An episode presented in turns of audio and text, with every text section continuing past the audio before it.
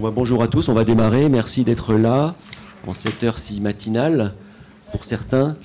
Euh, donc, on va parler aujourd'hui innovation culturelle, penser l'innovation culturelle. Euh, la culture est partout, surtout ici en ce moment au Lab, à Nuit Sonore.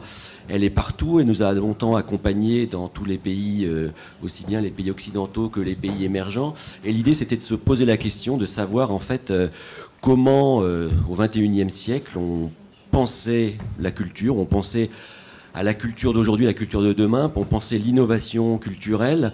Euh, donc on a voulu réunir en fait des projets qui sont à la fois euh, différents, qui viennent de différents pays, qui viennent de, de, personnes qui ont des parcours chacun très très différents, mais qui tous se rejoignent sur l'idée de penser différemment la culture, de faire des événements qui sortent un peu de l'ordinaire, de par leur, euh, pays, de par euh, les, les, contraintes qu'ils ont d'un point de vue économique, d'un point de vue politique pour certains. Euh, des gens qui pensent avant tout culture dans le sens du partage des connaissances, de l'innovation culturelle, j'ai dit, mais aussi de remettre aussi le citoyen, de lui redonner une place importante en lui proposant soit des outils, soit des, idées, soit des forums qui permettent en fait de se rencontrer, d'échanger, d'exporter éventuellement, parce qu'il y a quand même parfois souvent un volet aussi économique dans la culture. Et en gros, donc on a réuni euh, voilà, cette, ce qui nous semblait être une nouvelle génération d'acteurs, en fait, de cette euh, mutation à la fois sociale, politique, qui est en train de, de prendre une importance d'autant plus importante qu'on on est un petit peu bouleversé par tout ce qui se passe vis-à-vis de, l'Europe. Et du coup, c'était euh, voilà, ça, prend une, nouvelle dimension depuis euh, tout ce qui se passe depuis ces derniers mois euh, en Europe. Donc honneur aux femmes, en fait, on va, je vais vous les présenter très brièvement, puis eux-mêmes vont, se présenter ensuite, eux et leurs projets. Donc honneur aux femmes. Donc on a donc Yelena Nesic, qui nous vient de Belgrade, qui représente le, un festival qui s'appelle Resonate, dont elle est une des cofondatrices. À sa gauche, nous avons. Oui, à sa gauche pour vous, c'est ça. Non, à sa droite pour vous. Nous avons Bas Gressmeyer, qui nous vient de Moscou, même s'il est de nationalité euh, néerlandaise. Donc il va nous expliquer un peu son parcours, d'où il vient. Lui représente une, initiative qui s'appelle Dream Industries. Et enfin, tout près de moi, j'ai quelqu'un dont je vais sûrement écorcher le prénom, qui s'appelle Sik Trigur. Mais il m'a dit qu'on pouvait l'appeler Siggy, ça, il, il, le prenait très bien. Sik Trigur Baldursson qui, en fait, qui nous vient de Reykjavik et qui représente euh, une entreprise qui s'appelle You Are in Control et qui, en gros, s'occupe de tout ce qui est euh, musique, export au niveau de l'Islande. Donc voilà, à E3, on va essayer de voir en gros euh, quelles sont à la fois les, différences propres à leur pays et quels sont aussi surtout les points communs et les initiatives en fait qui ont sûrement des des, idées qu'ils peuvent nous, faire partager et qui pourront servir sûrement, euh, enfin je l'espère, euh, au plus grand nombre. Donc vu qu'il est le plus près de, l'ordinateur et que sa, présentation est toute prête, euh, je vais demander à Bast déjà de, voilà, de présenter en fait ce qu'est Dream Industries, qui est un concept à la fois d'entreprise, qui est quelque chose d'utopique dans le bon sens du terme, qui est un peu quelque chose en fait qui, qui tirent profit des nouvelles technologies. C'est d'ailleurs un peu le, point commun des trois. On va y revenir. Les nouvelles technologies ont pris de plus en plus d'importance, évidemment, au XXIe siècle, mais d'autant plus pour la culture, pour la promotion de la culture et pour les échanges.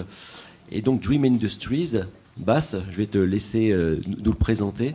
Et puis peut-être qu'ensuite, on viendra plus particulièrement sur ton parcours personnel, savoir un petit peu ce qui t'a amené à, à, quitter ton pays et à t'installer à Moscou. Donc déjà, Dream Industries. Thank you. um, yeah, I think the, the easiest uh, two words to use for Dream Industries to kind of summarize what we are is we're a technology company. Um, we started uh, in Moscow about four years ago. Um, and what I'll try to explain is how we, as a technology company, became um, a platform for cultural innovation. Um, so in the beginning, we started with a, a music project, basically a music streaming service, uh, similar to, for instance, Deezer or Spotify. At some point, we uh, we added a project to uh, to the company called Bookmate, which is um, it's a service for reading. Um, basically, it's an online uh, book library uh, where people pay a monthly subscription, and then we have, uh, and I think it's most essential to our DNA, um, a project which is dedicated to knowledge exchange, and particularly offline. Um, so this uh, the music service is called Zvooq, the book service is called Bookmate. I think the big difference between um, these services and Western services is that they're kind of specifically designed for um, for Russia and emerging markets. Um, Russia is a very uh, a difficult or special place because to get from one side of from, from Moscow to the Far East takes longer than to go from here to New York. Um, it's about 115 million people, very rich people, pretty big middle class also, and also very poor people. Um, people don't have credit cards, people are not used to monthly payments, so there's a lot of challenges. And, and that's what we're trying to solve with um, uh, the two kind of media services to give people better access to culture. And with, um, with two other projects called Theory and Practice and Exchanges, we're trying to uh, make it easier for people to exchange knowledge offline and to find uh, public events. But I'm, I'm not really here to, to speak about our, our products or to kind of spam you with that. I'd rather uh, speak about how we as a company became uh, kind of a, a, platform for cultural uh, innovation. So, um, we, we noticed a, a certain uh, problem in, in Russia, which is um, the, the ecosystem of startups is very fragmented. Um, people with uh, like venture capitalists, people who want to invest in startups, they have no idea where to go. Um, there's not really a good, um, healthy uh, ecosystem for for co-working and, and, incubators and things like that. Um, Russia does invest a lot of uh, money and effort into um, technology, but usually that happens in laboratories that are in universities, and it's kind of locked and it doesn't spread. Um, various disciplines, such as like creativity and arts and technology and design and media, they're very uh, split and scattered. And a big challenge is that um, a lot of the, the talents, as soon as they get a chance to leave to, for instance, Silicon Valley or, or New York or Berlin or Helsinki, which is nearby, um, they, they go. So you, you um, it takes a lot of effort to get people to stay. I mean, if you can go to Silicon Valley or stay in like Russian winters, it's a pretty easy choice. Um, so we wanted to um, at some point we had two offices and we, we needed to move into one place. Um, there's a big, um, Russia's trying to, through a lot of investment, uh, trying to make kind of a Russian Silicon Valley, which is just outside of Moscow. Um, but Moscow is a big city with a lot of traffic jams. There's like 12 million people there. Um, and it takes long to, to get to that technology park. So what we decided is we want to be right in the center of the city where um, lit, like a five minute walk from Red Square or so. It's, um, uh, I don't know what, what it's called kind of urban planning wise, but the, the city is um, kind of goes in circles. Um, with the most important things centered in, in the city, and then you have like sleeper districts um, outside. Um, so we, we got a huge office space. Um, I kind of laid it out here on the on the slides. So uh, on the uh, far right side, we have our team uh, where we make our projects. We're about 100 people, split evenly on uh, music, books, and knowledge. And uh, I, I have to say, in those teams, we don't really have a hierarchical structure. We try to work more like networks and uh, collaborate rather than um, tell people what to do.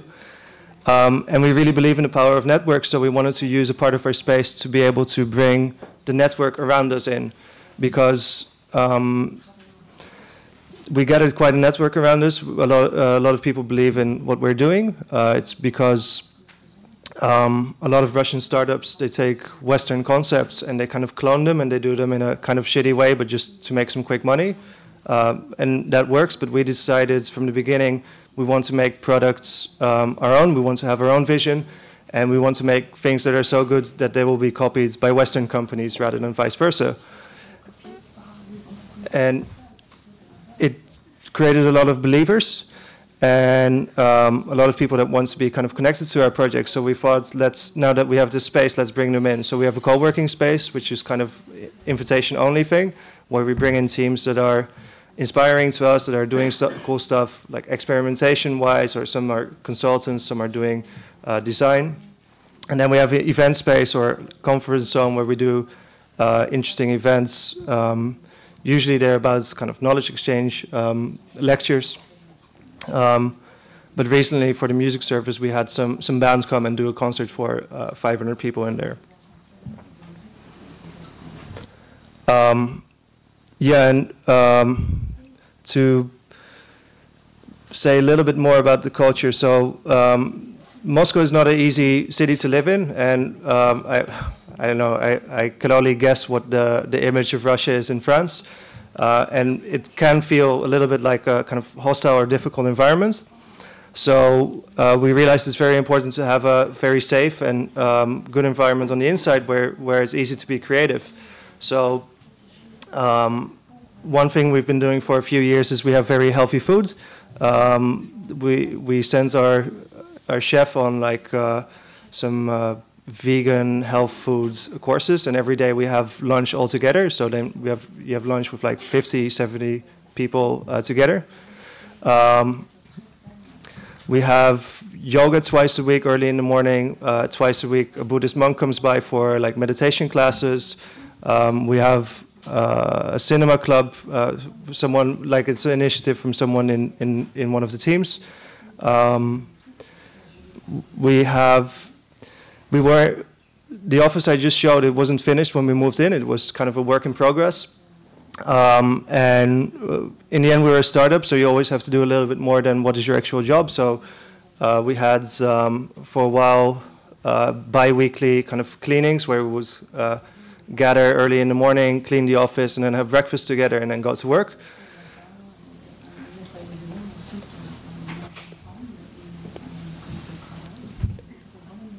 And um, when we, like I said, when we moved into the office, it was um, uh, it was not not a finished office. It was a rather bare space, and the initial vision of the space was to uh, really um, uh, make some uh, utopian type of uh, office. But in the end, we decided let's leave it bare and let's uh, let's let people be creative and let's see what people will make of it. And um, and people started to do do a lot of things with the space, and we say kind of spaces will reinvent themselves uh, if you let them and if you have the right people there. Um, and I think I think that's the main thing I want to say for um, before before we discuss further. Yeah. Merci Bas. Donc euh, il l'aura pas dit lui-même parce que je pense peut-être compliqué d'utiliser le mot euh, de, son côté, mais en fait Bass c'est vraiment ce qu'on appelle nous de notre côté un activiste de la culture euh, qui qui travaille vraiment pour le collectif, pour les autres, et c'est aussi quelque part le profil de Yelena, Yelena Nezik, donc qui nous vient de Belgrade, alors qui d'une part a donc, euh, comme je disais tout à l'heure, cofondé un festival qui s'appelle Resonate, mais au-delà de ça, euh, c'est quelqu'un qui est elle aussi, enfin une activiste, une activiste de la culture, euh, qui a vraiment contribué à à des nouveaux dialogues entre différentes disciplines artistiques, entre différents secteurs de la création, et qui a vraiment aussi contribué à renforcer les liens, les connexions entre les institutions publiques, entreprises, citoyens, avec à chaque fois l'idée d'associer le, le, champ culturel aux stratégies de développement socio-économique.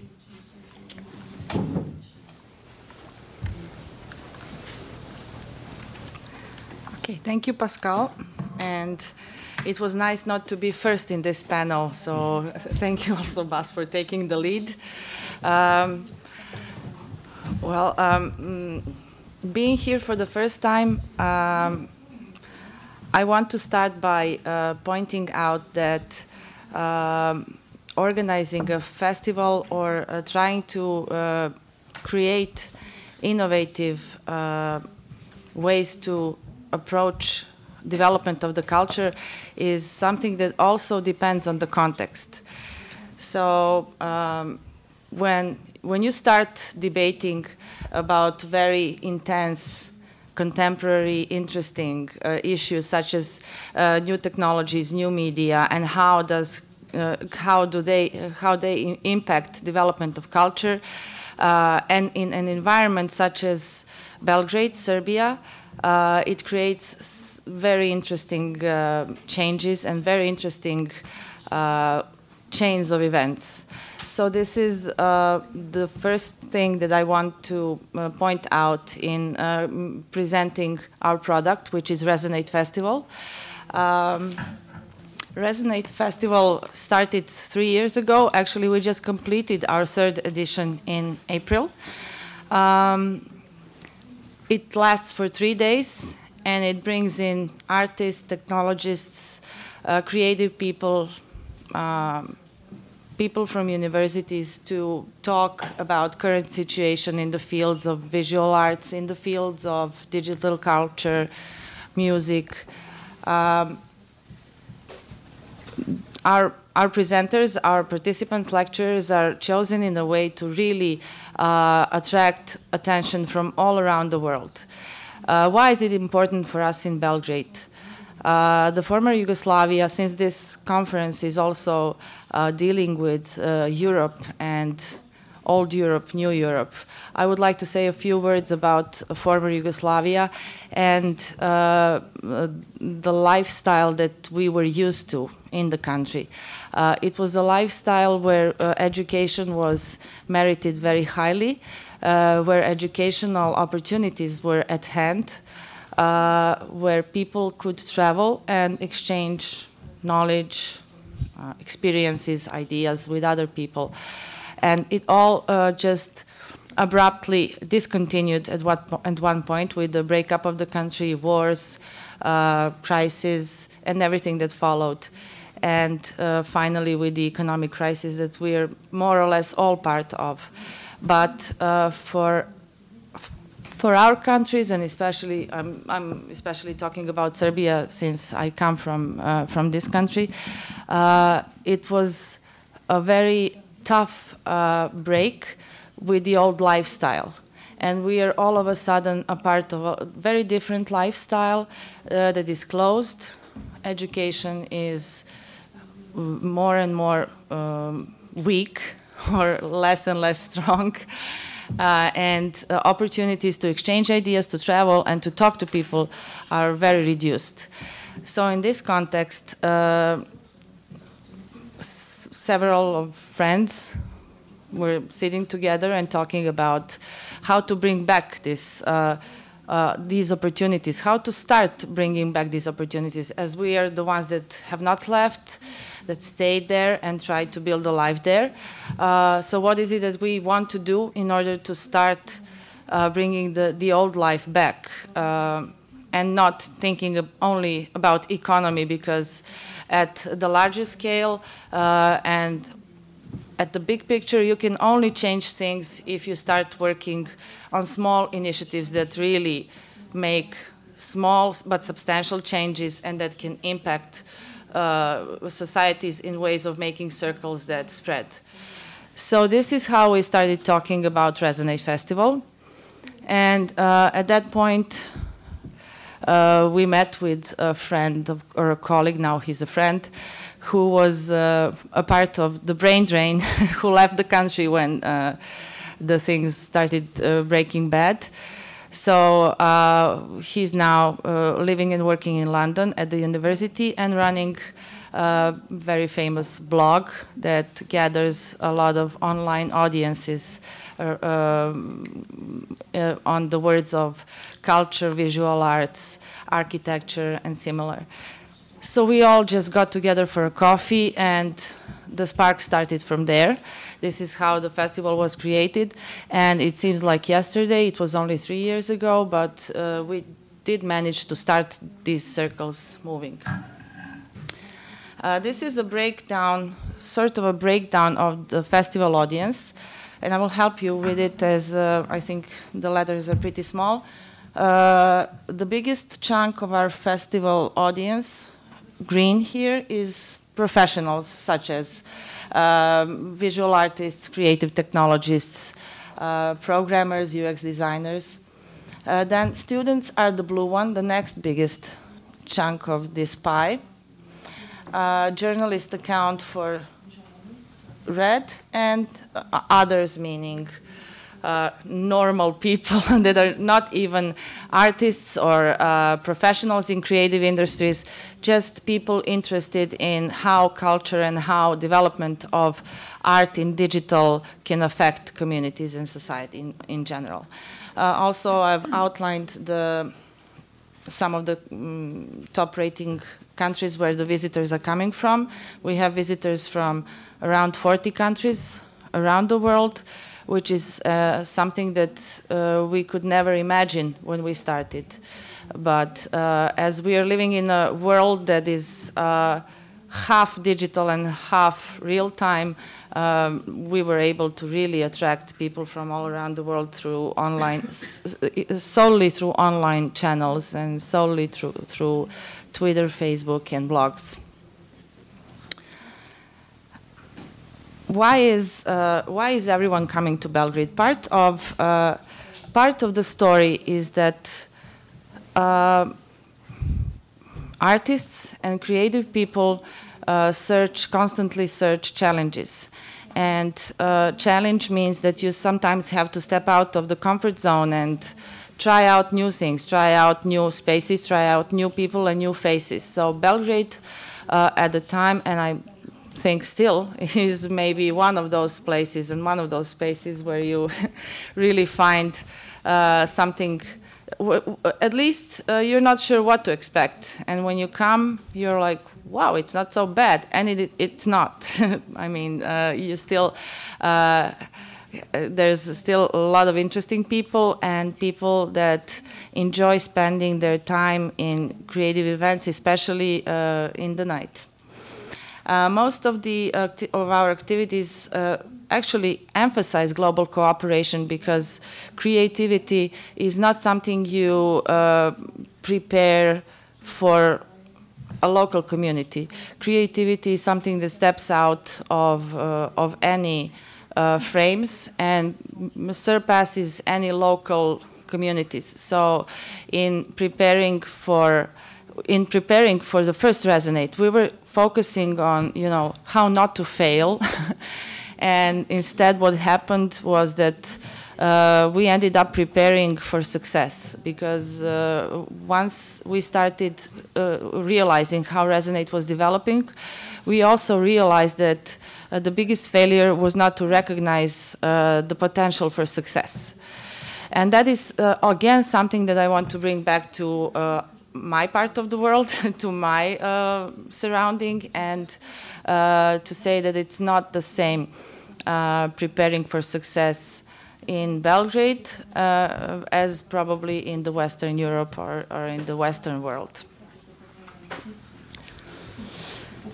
Um, another thing that we realized and that worked really well for, for us at Resonate is that um, people involved, uh, creative people involved in uh, new media and new technology, art development, and culture in general, not only art, uh, they crave opportunities to meet face in face, to meet in physical space. Uh, they're even sometimes observed as, you know, nerds sitting behind their gadgets, laptops, computers, phones, uh, producing either music or art or whatever uh, kind of creative product solely behind the machine. But of course, uh, culture is a part of a community, whichever community it cannot. It is also online community, but uh, physically uh, getting the people to meet in the same place, just as this opportunity here at uh, European Lab, um, creates a different dimension to any discussion, to any innovation, and to any product.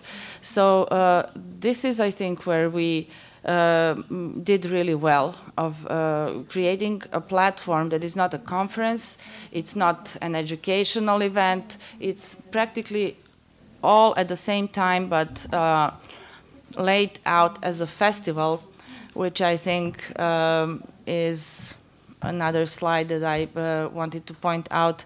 Uh, festivals help uh, the circulation of people happen, circulation of idea happen, uh, connection of people and ideas happen because uh, it's, uh, it is simply a form that allows for such an interaction you have lectures, you have workshops, you have talks, you have music program, you have different uh, meet and greet points, such as here uh, again at European Lab, where people can really sit together and meet.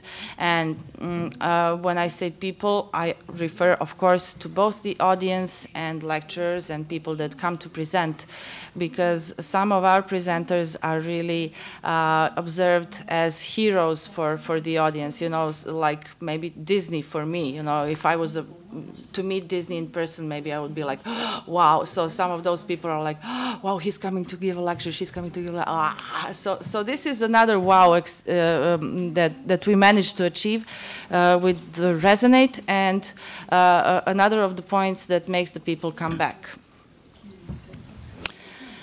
Uh, what is Re- Resonate actually? Uh, Resonate quickly became a network of different institutions and festivals. We quickly connected, as this is a, a fast-moving uh, area. Uh, we quickly connected with other festivals, other institutions such as universities uh, throughout Europe and in the US. Uh, we quickly connected with some of the businesses, so we started communicating. So that would, that's what I would call a network. We started communicating on regular basis. And then it slowly uh, develops into a platform, and by platform, I would say that we tend to do things together. So, uh, not just meet and talk and uh, feel that we think alike and uh, feel that we should do things together, but actually uh, make joint projects. Uh, such as the um, such as the theatrical project that we uh, have just featured, started developing and uh, outlined at our first edition, um, such as uh, applications for European for larger European funded projects that we are developing in coordination and uh, by participating in a larger group of festivals, universities, and businesses after all. Uh, so festival that started as a festival is currently much bigger than just a festival. So, so the product is growing from an event into a network and towards the platform, if I can use this language to describe it a little bit better. Okay, so mm, for, for, for the initial uh, ad addressing, this is what I had to say. Merci Elena. Donc maintenant on va passer la parole à Sigtrigur, Sigtrigur Baldursson, donc qui est à la fois directeur du, service export musique euh, islandais, mais surtout qui est au comité exécutif de You Are in Control, qui est en fait euh, là aussi un forum international de, conférences qui se tient à Reykjavik et qui, qui en fait qui s'intéresse à tout ce qui est euh, tout ce qui est des ressorts des implications de l'économie digitale au niveau des industries créatives. Donc là encore, un pont euh, très très direct, une relation très forte entre euh, musique, culture et encore une fois les industries, euh, industries du numérique, sachant que cette plateforme, elle, met en, relation, donc je disais musique, mais aussi les arts numériques, le cinéma, les médias, les jeux vidéo. Donc là encore, une plateforme vraiment d'échange pluriculturel et qui dépasse même carrément le, cadre de la culture. Juste pour ceux que ça intéresse, euh, Trigur a joué autrefois dans un groupe qui s'appelle les, Sugar Cubes, qui était le, premier groupe de Björk. Peut-être qu'il nous en parlera tout à l'heure de cette expérience. Yes, uh, thank you, Pascal. And hello, everyone.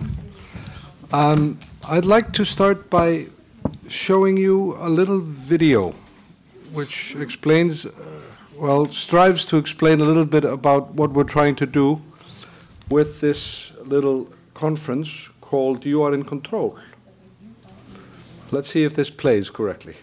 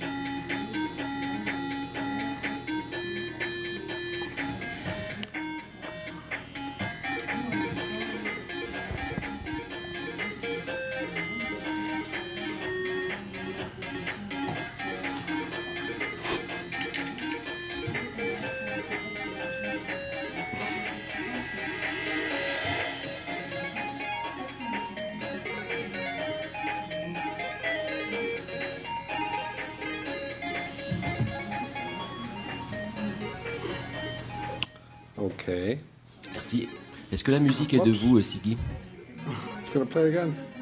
Ah! Get it to stop. Okay. Pardon? No, no, no, no, no. I stole that. um, no, I have a little presentation to um, push this. Okay. So this is a, um, a conference that starts in 2007 and is linked to uh, a music festival in Iceland called uh, Iceland Airwaves. Iceland Airwaves started in 1999 and been going now for 15 years. And in 2007, uh, a lady by the name of Anna Hildur, who was my predecessor at the Iceland Music Export Office and actually funded that little office, um, started this, had this idea to start a discussion panel on uh, uh, new ideas regarding music and the digital realm. This was in 2007 when these issues were very hot and, and, and happening. So she uh, starts this uh, little discussion panel going, which evolves into a small, uh, small conference. And in 2008, we have something in Iceland, something happens called the bank crash, which is a series of bad things. And um, it, uh, there was a bank crisis that led to a, a big, big financial crisis. And what happens then is that some of the first businesses to recover and start, reco start the recovery process are the creative industries because, well, for one, we're used to working with very little budgets. And also, people were sort of harking back into uh, local arts for entertainment, and, and, and sort of the social structure has this reaction to, uh, to the crisis, which is very interesting.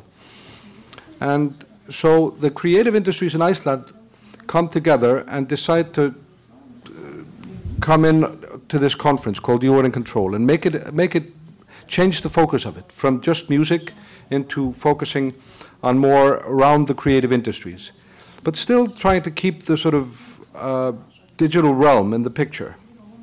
It's basically a conference for start, uh, startups and, and creative businesses and marketers and basically revolves now around the creative industries. And our biggest uh, challenge has been to sort of keep that focus and bring in speakers that are relevant to a wide area of topics, which um, is an ongoing, interesting task. But the, um, the, one of the underlying questions we're trying to address is sort of what happens next within the creative industries in general. And um, in order to do that, we tried to sort of pick speakers to come and talk, and also to create uh, a synergetic platform for the creative industries to, to, to interact and talk to each other about what is, what is going on in general. And the people in Iceland, the uh, centers that actually are now focus that are are are the um, the core to this festival, uh, this uh, conference, are basically uh, these: the Icelandic Art Center, the Design Center, the Film Center, the Gaming Industry, the Literature Center, the Theatre Association, my little music export office, and the Icelandic Music Information Center, which works very closely with us. They're sort of deal more with sheet music, whereas we're doing promotions of more, more in the vein of pop music.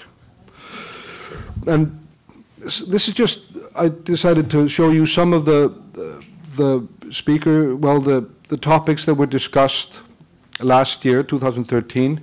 And we had uh, not only speakers speaking, but also discussions and, and uh, workshops. Um,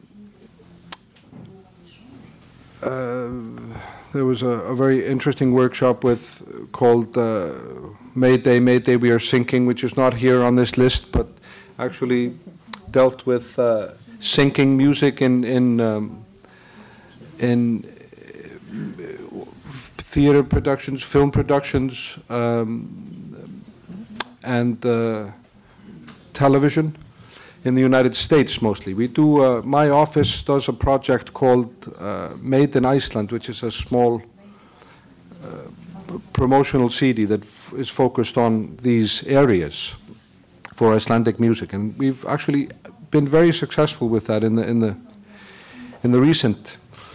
Um, the music sector in Iceland has been sort of at the forefront of a, a new I would say, renaissance in arts in Iceland.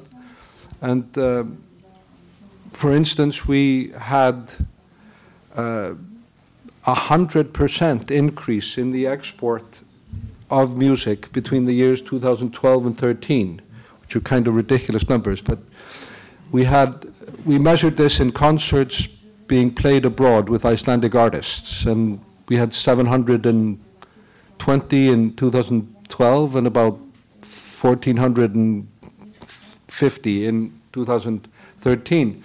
So that's a huge increase, and there is a real sort of uh, need in Iceland to get the music out of the country. Well, there's a few reasons for that. The first one being that the market is very, very small. It's only a nation of 300,000 people. So the market is very small, and if people are serious about their music, they will have to get out of there quickly and surely. Um, some of the speakers we had last year were people like uh, Peter Economides, who came and, and, talked about branding. He has been working on uh, rebranding countries like uh, Greece, for instance, after their economic crisis. Um, he had some very interesting things to say about that uh, topic in general. we also are trying to sort of work on a very broad array of topics that are actually interesting to a, a wide array of people. And that is actually the big, one of the biggest challenges is to find things that actually are interesting to a whole group of professionals within the creative industries. This is Oliver Luckett from the audience. He came and talked about uh, social media structures today. He deals a lot with helping artists connect directly to uh, their fans without the help of traditional media. He had a very interesting, a lot of interesting things to say about that. But the Icelandic government has responded to this sort of renaissance in the in the creative industries by trying to give more support in that sector.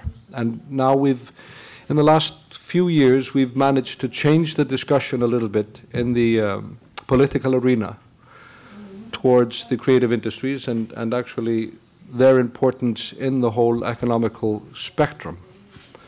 And this has proved to be very fruitful for investments into the creative industries without sort of really taking away from the cultural importance of what happens within the creative industries and why culture is so important as it is. Our, I know this sounds like an ec economical uh, issue, which it only is to an extent, because the importance of culture can never really be measured in money. So I'll, I'll uh, with those words, I think I'll conclude my little presentation, and thank you very much. Merci, merci Siggy. Maintenant qu'on sait un petit peu mieux, qu'on connaît un peu mieux vos projets et d'où vous venez, j'ai vraiment une question hyper basique déjà que j'adresse à, à, tous les trois, qui me vient à l'esprit. C'est, on a un peu l'impression, d'ailleurs c'est plus qu'une impression, c'est que vous venez tous quelque part de la musique et que finalement la musique, ça reste le meilleur vecteur pour pouvoir bâtir des échanges, bâtir des plateformes. Comment est-ce que vous expliquez qu'en fait la musique arrive à attirer autant de gens qui finalement, peut-être au final, sont beaucoup moins impliqués directement dans la musique. Comment est-ce que ces échanges, en fait, euh, comment, comment déjà, comment l'idée est venue? Comment est-ce qu'on part de la musique pour élargir son champ d'action? Peut-être Yelena Okay, for the time being, uh, we're uh, the, or me representing Resonate. Uh, is uh, among the three in the panel least uh, attached to music. Um, in terms of Resonate being at present mostly focused on uh, educational part uh, related to visual and um, visual domain. Uh, but the important thing uh, for Resonate and how it uses music is as a universal language that uh, communicates. I mean, it's scientifically proven that music is universal, that everyone understands music, even people that uh, experience traumatic. Uh, traumatic um, situations such as coma, wake up, playing an instrument that they never played before. So this is just one of the examples how much music is really instinctively part of each and every human being.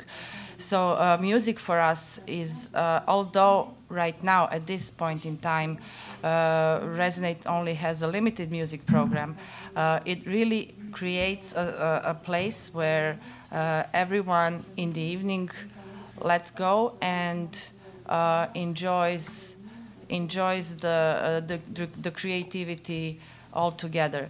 our music program reflects uh, our mission and what we are set to do. So, uh, for example, uh, it reflects the idea of uh, analog working with digital. Uh, so we had artists such as Alva Noto and Blixa Bargeld perform uh, um, in an analog and digital combination. And we tend to um, use music not only to illustrate uh, the messages that we are sending, uh, but also to, uh, to create a vessel for all of the day messages to get through to the people in the evening at the end of the day. And then the next day, we start fresh, we, we start with new messages and then round them up in the evening with the music. So uh, let me just not talk more about it, but definitely music is something that uh, is a powerful vessel for our festival. Um, I think also, um, I think Siggy partly answered um, while he was explaining the history of his uh, of in Control um, about kind of creative industries being the first to adjust to um, crisis. Um, so to expand on that, I think music is the first. So music as a medium, it's easy to put um, uh, some type of uh, message or story in there, um, and I think uh, it was one of the first. Um, maybe it was the first creative uh, field that was very uh, heavily affected by uh, new digital reality. I don't know, let's say Napster moment, kind of, mm-hmm. and um, it happened to music before it started happening to to books and other uh, other types of mediums that are uh, easy to use to create kind of a change in, in people's thinking.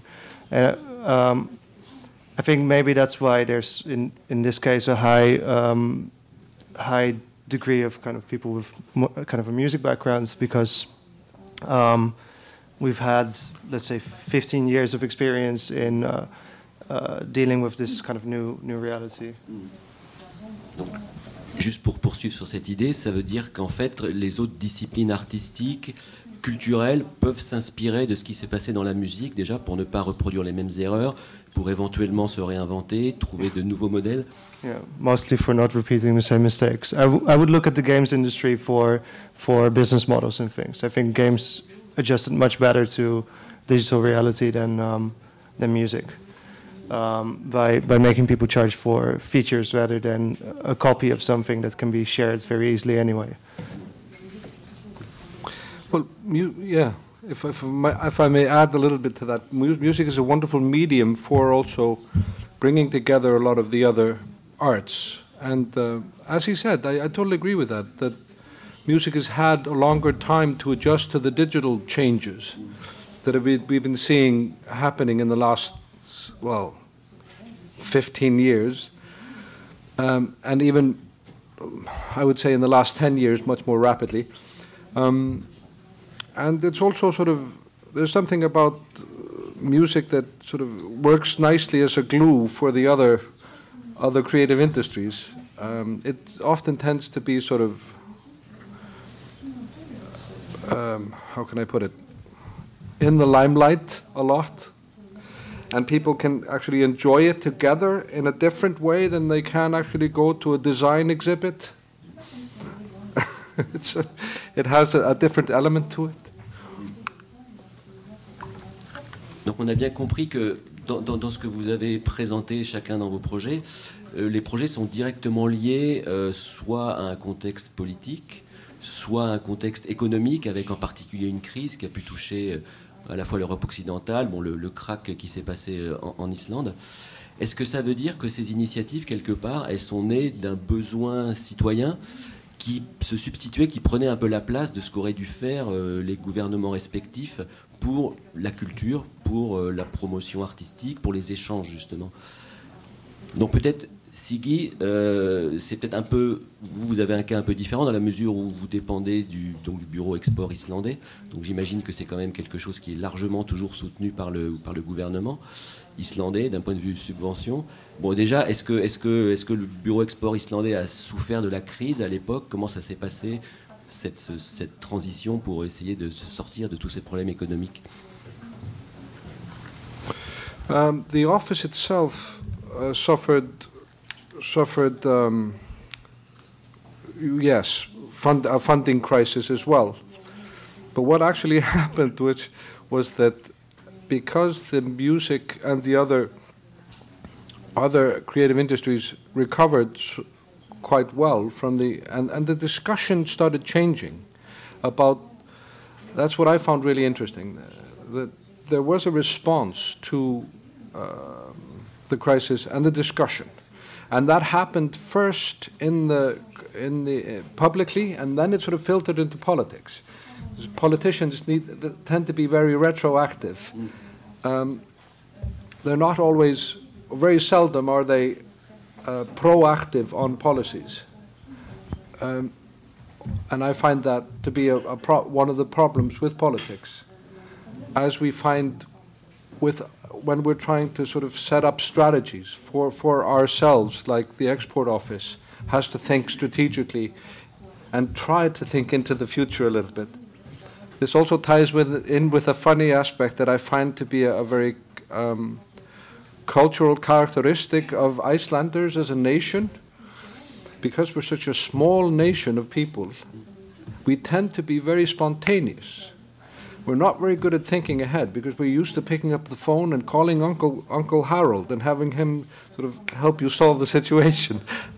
I'm putting this this is a metaphor, but but still, uh, it has also th- this has impacted us a little bit with sort of the discussion. But the discussion has changed, and it did make make a real impact and re- um, so the, the governmental policies have been changing. And now our biggest problem is to try to get the government in their making of policies. Now they realized, oh yes, it's smart to put money into creative industries, but How they do that is something that we want to be part of the discussion. What I say, one of my lines is, you shouldn't talk about us, you should be talking to us about sort of formation of policies. And this goes with a lot of the sort of cultural sectors in their reaction to, or actually in the reaction of the of the of politics to creative sectors. Is that politics tend to tend to see that or realize that this is a good, a growing and a good thing, and they want to do be a, be a part of it somehow and, and invest in it and sort of take part in the in the growth. But they have to make take care to sort of do this in collaboration with the people that are actually working this, mm. and not just sort of make up new policies mm. from within the uh, ministries. So th this is a, an interesting, interesting thing that's been happening there that I can share with you, which I'm not sure it reflects on other countries the same way, but it, it certainly has for us. Juste pour bien comprendre donc la situation actuelle, qu'est-ce que ça signifie en fait? Ça veut dire que le gouvernement euh, est en train de lancer ses propres initiatives de son côté, qui seraient presque concurrentes, ou alors euh, est-ce qu'ils interviennent, ils veulent euh, avoir leur mot sur un projet qui n'était pas le leur au départ? Concrètement, c'est quoi le, principal souci en ce moment? Um, The main concerns are actually yes, we've had incidents where the government has actually been there have been situations where like um, the foreign service is starting to work on cultural projects a lot without really talking to sort of the music export office. All of a sudden you have the embassy in Berlin doing a series of concerts and stuff and without talking to us which is a little bit counterproductive. Uh, but that's just because it takes time to it takes a little time to, to make up to, to respond to sort of new ideas and, and, and, and new investments in, in certain sectors. It takes time to streamline and get the discussion going. That's why these discussions are so important between the, in the cultural sectors. An open discussion is very important, and that's part of what we're trying to do with You're in Control. To, to open up the discussion between the uh, creative sectors and the the public sectors and the private sectors. Et Yelena, de votre côté, comment ça se passe euh, en Serbie? Donc Serbie, effectivement, crise économique, pays qui a traversé un conflit euh, dans les années 90. Du coup, le rôle de la culture là-bas, le rôle du gouvernement, le rôle du citoyen, comment ça se passe en fait entre, entre, entre les initiatives euh, telles que la vôtre et puis le gouvernement, le ministère de la Culture? Of course, that um, that the situation is pretty much the same everywhere because um, um, the culture today is thanks to the uh, new technologies and uh, media. Uh, the culture is progressing uh, far far more quickly than the policies, and then uh, the governments are able to follow it. So. Uh, there is a discrepancy between, uh, there's actually a, a, huge misunderstanding between the culture and the cultural policies. And I think it's global. I don't think it's uh, just uh, specific to Serbia or to Iceland or. I don't know to Russia. I think it's global um, that that that that culture is not adequately supported uh, by policy systems or po politics or, or governments. Um, with with us in Serbia, of course, uh, uh, of course, the majority of initiatives are coming from the citizens because the country is really financially very weak, and the first things that you would cut as a weak country is the cultural budgets and uh, budgets for culture, and there uh, in Serbia, it's slowly, very slowly you know, starting to uh, reverse. I mean, the process is starting to reverse, and uh, culture is very slowly uh, re-entering the scene as uh, the most important, probably, catalyst for a social change and for uh, the social cohesion. But still, uh, we're very far from saying that the, that policies are adequate, that uh, the government actions are adequate, and that um, culture can be self-sustainable uh, in, in, in our country. So, but again, uh, I would say that it's really universal, only that we would probably be, you know, somewhere below with the indicators and we are, and other countries are, uh, that, that have uh, greater support systems by the government are probably better off, but still, uh, I don't think that any government is able to follow the quick uh, changes that are happening. Une autre question par rapport à la, à la Serbie. Donc tout à l'heure, Sigi disait qu'effectivement l'Islande était un petit pays qui était économiquement et culturellement obligé d'aller voir à l'extérieur, de s'ouvrir, de s'exporter. Euh, comment ça se passe en Serbie justement? Est-ce qu'il y a aussi ce besoin quelque part la, Serbie est un pays plus petit que la Yougoslavie ne l'était? Est-ce que la crise aussi a accentué les, problèmes? Est-ce qu'il y a aussi ce besoin vraiment vital de s'ouvrir au-delà des frontières, à la fois de s'exporter et justement de, multiplier les échanges finalement? Est-ce que ça, vient aussi de là cette initiative? Yes, I mean definitely Serbia is a small market. Uh, it, it's far, far from, uh, it's incomparable to Moscow and to Russia, where things may be difficult uh, also, um, but there's at least a, a, market that you can, you know, measure in terms of, uh, you know, millions of citizens. Uh, Belgrade is a couple of millions of uh, inhabitants. Serbia is around six million. Uh, we are really, really a small market, and um, only the fact that from the, the economic or business side, uh, you cannot really uh, be responsible if you rely on only on, on your own market. In our case, I mean, uh, still there's another more important factor, and that's the that's the one that we are now all in the global market. We are all now uh, living uh, beyond borders, and that's the reality. Uh, that's the real reality. Uh, although we, we are closed sometimes in, in our uh, environments that, that cannot think outside of the box or outside of the country borders. Uh, we as um, people that are bringing change have to think in, in, this way. And that, that is not to say that governments are not trying to think uh, beyond the borders. It's just that the government has its limitations and its focus from, from the top towards the citizens.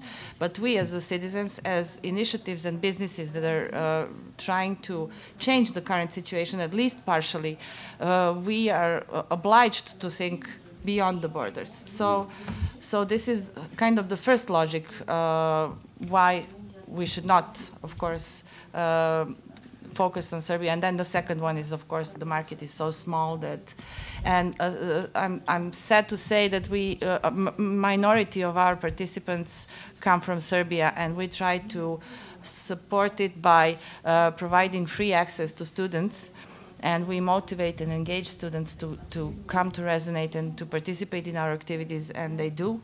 But uh, majority of, of other uh, participants really come from, from all around the world. Donc Bass, toi j'ai une question un peu plus personnelle à te, à te poser, c'est par rapport à ton, à ton parcours personnel. Donc tu es hollandais et tu es, tu es parti à Moscou. Euh, tu as travaillé au début dans le marketing, la publicité, et ensuite tu t'es euh, réorienté vers euh, un engagement beaucoup plus fort, à la fois politique, social, donc en plus avec cette, ce projet Dream Industries. Déjà ton parcours, toi, comment tu as, comment, comment, comment tu as franchi ces étapes? Déjà, et pourquoi Moscou en fait? Pourquoi s'installer à Moscou? C'est pas trop personnel. If it's not too personal. Uh, no, no. I, am just trying to find the shortest way uh, to explain it. Um, um, uh, okay, I'll, I'll skip over a few things, but um, the sh shortest version is I was doing um, um, a study in uh, communications, marketing, PR, um, already also working a little bit with that. Um, at some point, so I, I, spent two years in Bulgaria in total, um, uh, which is kind of neighbor to Serbia, and a lot of um, the the situation in Serbia sounds quite familiar to Bulgaria. Um, I actually I moved there when they uh, when they just joined the EU in 2007. Um, at some point for my study, I had to do a thesis um, in collaboration with a company, and um, because my school was like business school, so it should be like consultancy, um, like a research project, and then give advice to the to the company. Um, I wanted to go back to Bulgaria because uh, at that time I had a girlfriend there, and um, we uh, I tried to do a project in intercultural communication in um, a telephone company because they have they they were Austrian company and they also have um, Bulgarian employees and I wanted to research kind of um, the dimensions of communications in that organization that like cross European organization. Um, then like just before the deadline of uh, submitting my thesis, the, the company backs out, and I reached out to the only person that's uh, that I knew that had his own company in Bulgaria, who was um, I've always been drawn to music, so it turned out to be a guy with his own record label. Um, in long, long ago, when I was like 18, 19, I wanted to get, go into music business, but I realized it's so much like drama with copyrights, and I don't want to learn all that stuff, so I, I don't want to do it. And then, in the end, in the end of, an, if, of another study, I um, decided to research um, what's how to say. I never believed piracy itself is necessarily a, a problem. Well, it's a problem that it's piracy, but the fact that people are freely sharing music on the internet, we can have a discussion, uh, uh, could be, a, it's a great thing. I mean, it's easier than ever to get yourself heard by thousands of people. I, um, so I wanted to look at what is the actual problem, like beyond the word piracy, and um, and what can artists and smaller labels do to to deal with that. So I, I wrote a thesis, I, I put it online, and um, even before I finished it, some uh, company in some small startup in Geneva found me. They're called Official.fm. Um, they're a music startup. Um, I did social media for them for half a year, then uh, markets uh, analysis. But meanwhile, the, my thesis kept traveling the internet, um, and the guys in Moscow found me. Um, and they said, "Do you want to do you want to fly here for a weekend? Let's let's talk." So I, I was uh, I think I was just graduated like one month, so I said, sure, let's go. Um, then um, I had a choice to move to Geneva. Um, I, was working remotely from Bulgaria, which for me was interesting because you never know what tomorrow brings. Um, but I felt in Geneva, you know what tomorrow is going to bring for the next five years. I, I felt it was not, I mean, it's a lovely city, but I felt I don't want to live there yet. I, I, I like some chaos. And uh, so I reached out to the company in Moscow again, like, you flew me over before. If, if you flew me over with the idea of offering me some job, uh, let's do it. So, um, and for me, it was interesting that they have they had a music project, but they also had stuff beyond that. And I think um, for me, it's more interesting to visit conferences like this than music business conferences because um, music looks a lot, uh, music industry looks a lot like inside, and I think you can learn a lot more by looking uh, looking outside. So for me, it was good to join some project that has um, multiple dimensions, like knowledge and books and um, music. But mostly, I thought if I um, if the thing I wrote in my thesis, if the idea I have about uh, music and how to compete with uh, piracy. Um, if that works in Russia, then it will work like anywhere in the world because Russia's like world famous for for um, piracy and things like that. So, uh, Twitter and Facebook brought me to Moscow basically. Et donc tu disais qu'apparemment la, la, Suisse manquait un peu de chaos pour euh, ce que tu voulais vivre. Est-ce que tu, ce chaos tu l'as trouvé, euh, tu l'as trouvé à Moscou? Enfin, quelle a été qu'est-ce qui t'a frappé sur le, le, marché russe et la culture russe et euh, quand, quand, quand, tu es arrivé là-bas um, Well, yeah, the, the, the chaos is definitely there. Uh, Siggy said something earlier about how people are quite spontaneous in uh, in Iceland because because it's small. Um, I think people are also quite, let's say, unplanned in in Moscow and in Russia in general because uh, the next day would always. I mean, for the last, well, in the 90s and eight, late 80s, what tomorrow brings was very uh, very uncertain. So people kind of stopped playing, uh, making plans, and things are very uh, ad hoc. Um, the markets. Um, for me, it was most interesting to find out about something uh, like in Russia they refer to internet, well, part of the internet as the Runet. Russian internet is very isolated because of the language and language barrier, and basically every, anything you can think of that exists in the West, they have like a Russian version of it. Um, for instance, the biggest search engine there is Yandex. It's basically like Google. They also have maps and other stuff. Um, I have to add to that that they were they they started before uh, Google, uh, unlike some other companies who are just simply kind of clones of Western uh, equivalents.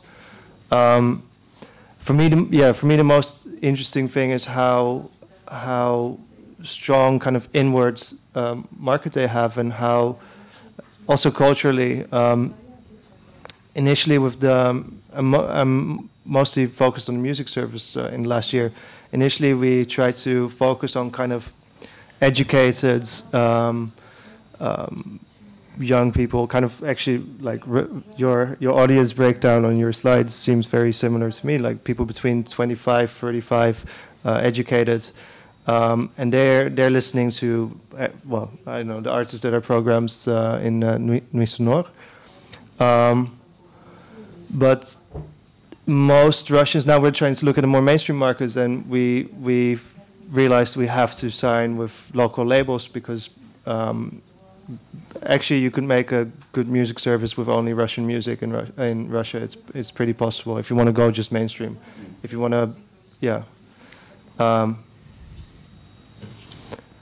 Ça veut yeah. dire Ça veut dire que pour tout ce qui est culture et innovation culturelle, la Russie est un pays à part dans la mesure où elle n'a pas besoin d'exporter, parce que déjà c'est compliqué d'exporter dans les pays occidentaux des, par exemple, tu parlais de Google ou de Facebook, euh, des, voilà, des choses qui sont déjà existantes et qui sont peut-être compliquées à, exporter.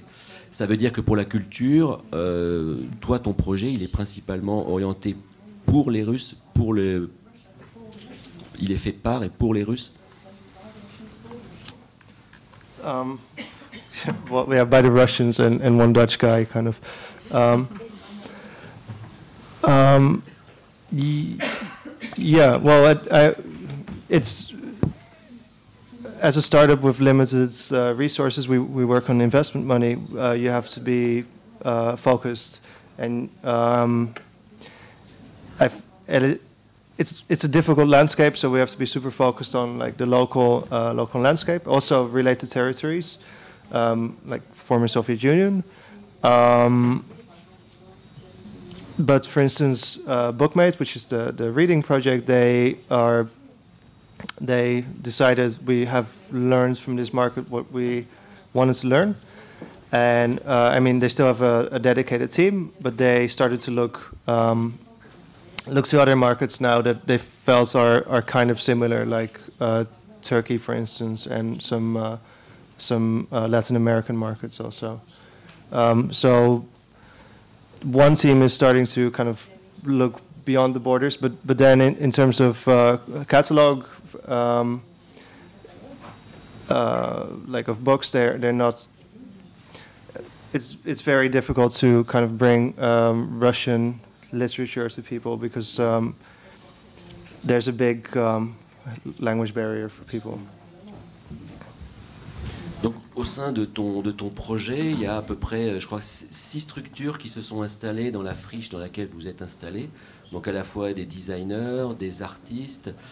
Euh, eux, c'est pareil, ils sont vraiment, ce sont des gens qui sont concentrés sur, euh, sur, sur, le, sur, sur, leur propre collectif pour une activité spécifiquement pour la, pour Moscou et pour la Russie Ou est-ce qu'il y a vraiment des échanges qui se font aussi avec euh, l'international, avec d'autres artistes? Comment ça se passe au point de vue des échanges que vous faites? Um, I got like, is is it the same for them? But who, who do you refer to? Who who was this question? Ah. All right. Uh, thanks. Um, I I think um, a lot of so for instance uh, it's it's difficult to speak for all of Russia because I, I just live in Moscow. It's a city of uh, 12, 13 million people. I speak some Russian, but my Russian is not so good, so it's kind of difficult to catch um, all the developments in the country. Um, despite being a very uh, international city, um, people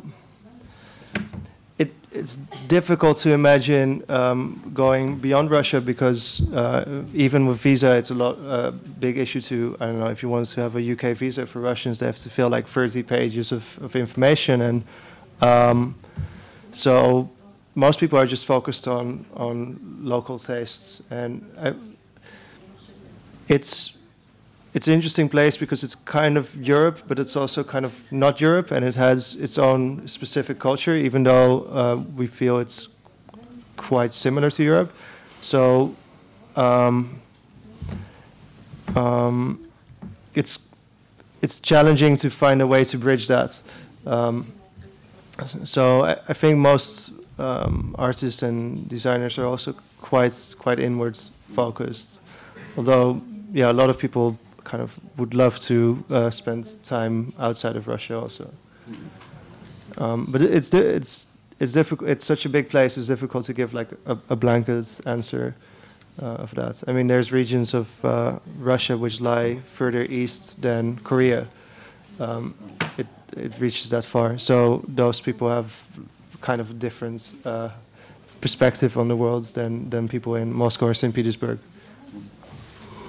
Dans un pays comme la Russie, comment sont perçues les, nouvelles technologies, l'Internet, la communication, qui sont quand même pour tous les trois la, clé de, ces projets où on partage le savoir? Dans un pays comme la Russie, comment c'est perçu Comment c'est euh, au niveau du, gouvernement Comment ça se passe pour le citoyen justement par rapport à cette liberté d'expression et ces, échanges que vous que vous cherchez à, créer? Um, well, actually, it's interesting because the internet uh, was, um, I think, about 15 years ago or so, um, the, the government set a policy for how they would treat the internet, and it was kind of decided this uh, will be a very uh, free domain, and it has been very free for for the, um, the last 15 years, except uh, um, more recently. Um, government realizes kind of the importance of this medium. Um, maybe they're they're a little bit late to react in that sense. Maybe it's similar to uh, music industry. Um, and they the the problem is they don't really understand it, um, or well,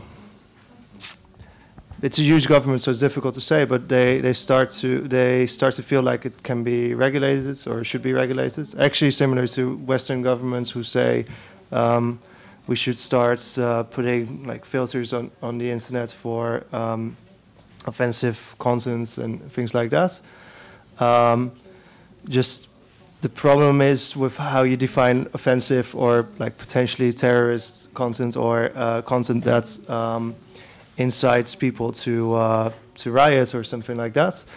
Um, and at, at, least with the current government, the Russian government has a very different uh, uh, interpretation of that than um, than governments in Western Europe. But I, uh, I was previously for a while also more involved in political activism in Holland, and I've always been against such filters because you don't know if you put such a filter for offensive content, you don't know what the next person in power is going to do with that, and um, it's really great tools for for potential censorship because uh, one so um, they made a law in Russia which makes it, it it's not really used, but it makes it illegal to insult people's religious feelings. But the, uh, even me objecting that such a law exists might insult someone's religious feelings, or or if I don't know me not uh, I know me wearing shorts might uh, affect uh, uh, insult someone's feelings. So it, I think such things are dangerous, and if, for instance, you would apply such a thing to uh, to the internet, actually, like like uh, happens in Turkey, you might find suddenly YouTube blogs or um, I lived in Istanbul for a while also. Uh, while I was living there, Blogspot got blogs, which was a really big um, blog platform at the time, um, because of uh, um, yeah, well, I don't know some some website about uh, Darwinism, and it was offensive to someone, and, and they, they got stuff blocked, and and then uh, the government doesn't really. I mean, the judges passing the the rulings they're like 70 years old. They don't know how the internet works so they just banned the entire domain. So they didn't take one blog offline but i mean didn't make one blog inaccessible but millions. Um, yeah it's uh, earlier you were saying um, how can like the governments help? And kind of my opinion is like please don't don't touch anything. Don't you will break it. Just just let us do. Um, uh, don't touch any buttons if people are trying to create something positive yeah. there, support them, uh, uh, but don't try to uh, intervene in the technology itself. J'ai un peu la même, la même question pour vous deux, Yelena. Euh, Yelena, les, les, nouvelles technologies, pour vous, j'imagine que ça a été quelque chose d'essentiel, de vital au développement du projet. Mm-hmm. Qu'est-ce que, qu'est-ce que vous en attendez pour l'avenir? Qu'est-ce que, qu'est-ce, Comment on peut imaginer encore le, de pouvoir euh, se développer, d'ouvrir de, nouvelles perspectives Est-ce que les nouvelles technologies peuvent encore changer quelque chose ou est-ce que ça va être euh, une dimension peut-être plus humaine maintenant que les outils sont en place?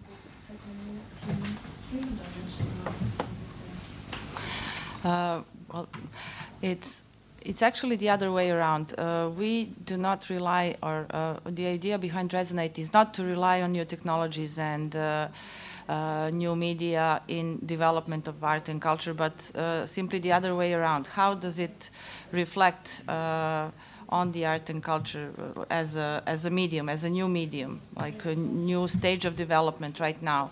We're doing it online, we're doing it uh, using applications and new technologies. Uh, so, so I'd say that our uh, approach and this was actually something that was that came back as uh, as a majority of comments was the the the, the human um, the human um, design of, of our product. Uh, we're basically not focused on technology and on the uh, on uh, per se, on not on technology, not on media, but we're focused on the process uh, of creation. And at this point, this is new technologies and uh, new media, but you know, in 10 years' time, it might not be that. It might be something completely different. But we're still, uh, the focus is on the process and how it relates, how it uh, turns back to, uh, to, to a human being or to, to the artist, to the citizen uh, in the same way. So um, it's really not about uh, the technology and this is why we insist to have uh, mm, a diverse uh, audience, not only programmers or technologists, but we're insisting to have creative people, and most of them are today, yes, using new technologies, but we are talking about the process. That's that's our uh, focus. Mm. I could just add very quickly to that. Our time is no, take your time. getting shorter. But uh, as much as I, I love new technologies, and I think they're important and fun and great, the human uh, connection is so important. Uh, that even even little things like in the PR world, when you like distribute millions of email addresses, they really don't have any relevance unless there's some kind of connection between people on some kind of personal level. And that's, that's something that I, we, we, we must watch out not to forget. That the, the actual humans need humans for, for relaying information. I, I have something to, to add to that also, which is the, um, the knowledge exchange project that we uh, have in the company. Um, so right now there's a big trend of like online courses but in our case, we decided to focus on offline to make it easier to find offline like lectures and um, that are open, or easier for people to uh, pitch. I want to do a lecture, I want to do a workshop, and to find a relevant audience, and then to do that uh, in an offline setting. Also to make it easier for them to find a venue to to do that. And I think um, we believe that that's this. Um, um, bringing people together physically is a very important dimension and has perhaps been neglected in like the first phase of like digital revolution. Like everyone's like, oh, these nice toys, like isolate themselves, and now we realize like, oh, I, I don't have anyone around me anymore. Maybe let's let's start bringing people back together. Yes, because the audience, even with uh, the creative industries and the arts in general, the audience connection to the art itself is such a personal thing, and and it's such a human connection that, I mean, technologies are fantastic, but they will never create or replicate that, that very connection, but they can help. Your microphone's off. You start since the beginning. Euh. J'ai une dernière question euh, que je vais vous poser à vous trois. Alors chacun a des situations un peu différentes, donc c'est clair que peut-être que pour Bass ça va être un peu un peu plus compliqué de répondre, mais on on est quand même dans le dans le European Lab, et donc cette question c'est l'Europe finalement par rapport à vos projets, vos initiatives, et votre pays. Qu'est-ce que, qu'est-ce que vous en attendez? Est-ce que vous en attendez quelque chose déjà? Est-ce que vous avez des grandes, petites attentes? Comment vous réagissez à ce qui s'y passe en ce moment par rapport à votre propre projet et vos préoccupations? Well, Iceland, Iceland actually started, applied for European participation in the EU. We're part of the European Economic uh, Collaboration. But we, our former last government actually set in motion uh, an application to become part of the EU quite formally. But this new government actually put, put a stop to that. They're a little, think differently, put it that way. Um, and they're trying to sort of isolate us again a little more. They don't want the EU to have any say in our fisheries or anything.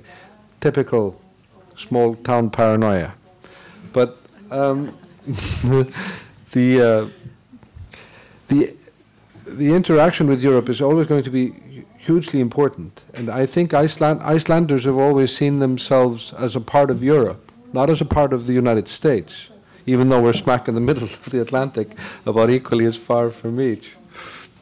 But, um, and even though you would think that culturally, with sort of the cultural implications of American movies and music and all that, that but still, we, uh, we, we somehow feel a resonance with, with Europe much more. And of course, see ourselves as part of the Nord, and we are part of the Nordic countries, of course. But I, I th- think the int- interaction is, is important.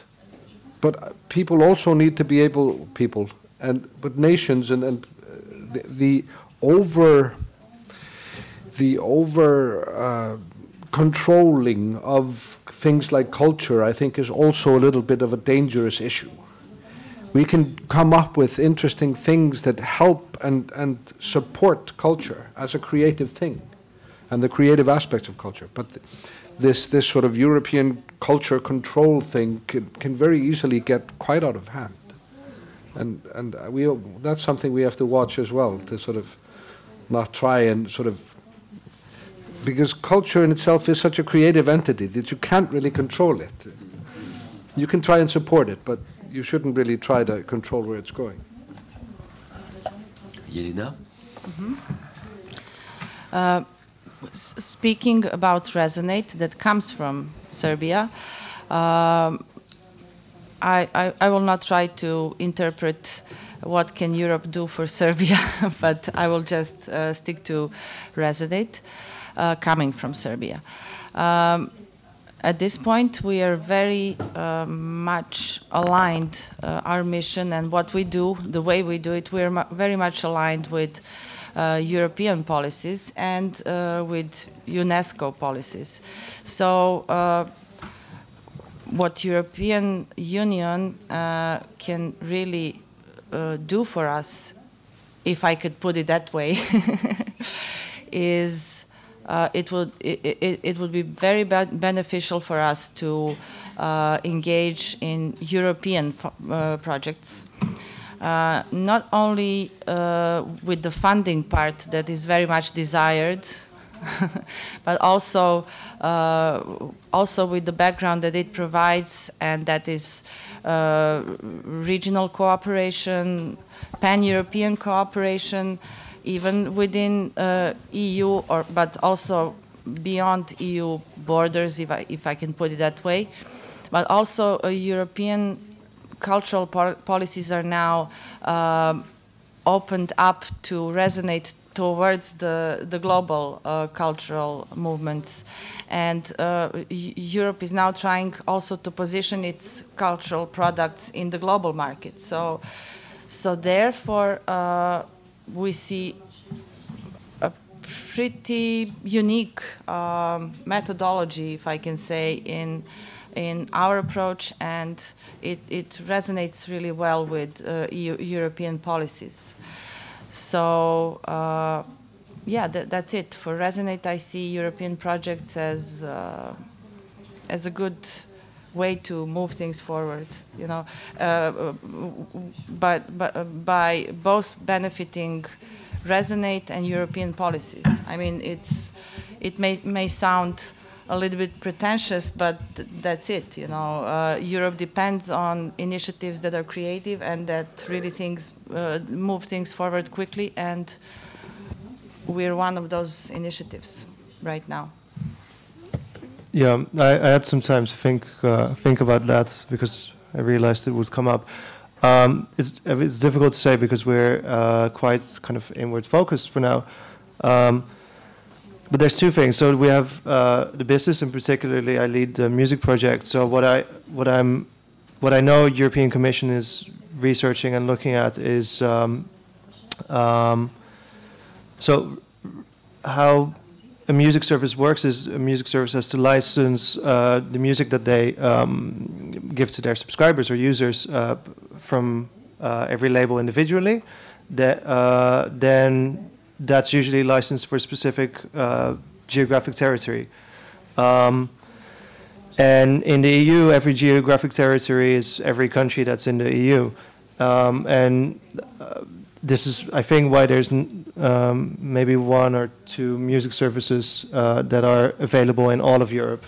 Um, for uh, even for instance, YouTube, which is maybe the biggest music service in the world, even though not officially a music service, they're, they're uh, having trouble in Germany with the rights organization there, so they're not really available. Uh, um, so that's that's one thing that can be done from, from EU or European Commission to make it easier to uh, target the entire EU as one um, market for copyrights and to license directly for the entire markets rather than each country individually. Um, then not related to the company, uh, yeah, not related to the company, but related to the country. Um, I know quite recently um, Russia passed some law or directive making it uh, impossible for certain public officials in certain kind of sensitive uh, positions to travel outside of the country. Um, so they basically they have to go on holiday in uh, I don't know Sochi or Crimea or places where the Russian government is spending really a lot of money. Um, so, but I, I, say like critical functions, but that's that's three or four million people that are now unable to leave the country, and it sounds a lot like maybe if that keeps developing, there will come a system of like exit visas, and um, I, I, think at the moment it's really cri- critical to. There's a lot of interest in Russians. Uh, a lot of Russians come come to Europe. Uh, Russians are very very interested in what's going on here, and um, right now with, with kind of the tension that exists and also a lot of uh, misconceptions from, from in Europe uh, towards Russia. I speak to my friends regularly and they ask me like uh, kind of, I mean, logical but silly questions. Um, like, uh, I don't know, my dad regularly asks if I notice anything uh, about Ukraine in, in Moscow, but it's in Moscow it's, it's just a big city and um, you worry more about not getting hit by a car than, than what's happening uh, there. Um, but with with the diff- with how difficult it is to get a visa to uh, to Western countries um, for for my Russian friends, I think it's um, really important to have um, I don't know. There, there have has been uh, in recent years a lot of kind of cultural exchange and like Russia uh, Holland year uh, there was, um, and I think uh, it would be good to kind of keep keep that going despite like a lot of things being cut, a lot of collaboration, a lot of talks between governments are being cut. But that thing is really important to keep going. I think that's that's an important thing Europe can do to kind of keep peace and uh, decrease tension and create uh, increase understanding of citizens between between each other. Because what we see here about Russia in media is um, is a it, it's true, but it's like small spectrum. It's like one percent, and uh, what Russians see about Europe is uh, in media is also not really correct. But but when you go there and you actually see how people are, how people think, you, you can understand much better. And I think it's important to keep that going.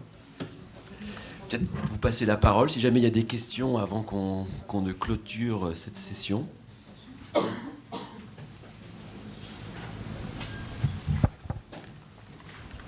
Bon, Allez-y, son micro. Est-ce que vous pouvez parler un petit peu plus fort Oui. Est-ce que vous avez profité, est-ce que vous avez surfé sur une nouvelle vague émergente de la pop islandaise pour développer votre export dans le domaine musical? Pour Pour développer votre export dans le domaine musical. Can you can you repeat the question, please? Est-ce que vous avez surfé sur la nouvelle vague émergente de la pop islandaise avec des groupes comme Offmuther Zenmen ou Sigur Rós pour développer votre export dans le domaine musical So, are you surfing on the wave of the new Icelandic pop music? You mentioned the names of some groups that I didn't get. Right. That's to, to improve your exports in the music field. Uh, yes, I would say the, the quick question is the quick answer is yes, but it's also part of a bigger picture. Uh, um, we're trying to develop better aspects of the music business in Iceland. The music business in Iceland is a funny thing. It's very uh, artist based. There's very little infrastructure, very little management, very little labels or other kinds of infrastructure in the music business. Usually, because Iceland is so small, usually when Icelandic bands get any attention, they move their business out of Iceland. So now we're working on ways to develop better management and better business in Iceland. And trying to use this wave of Icelandic music export to help build that from within. So we keep more of the knowledge and business in Iceland and the music. Okay. Une autre question Bon, bah, plus de questions. Bah, écoutez, on va, on va clôturer cette session. Je vous remercie tous les trois.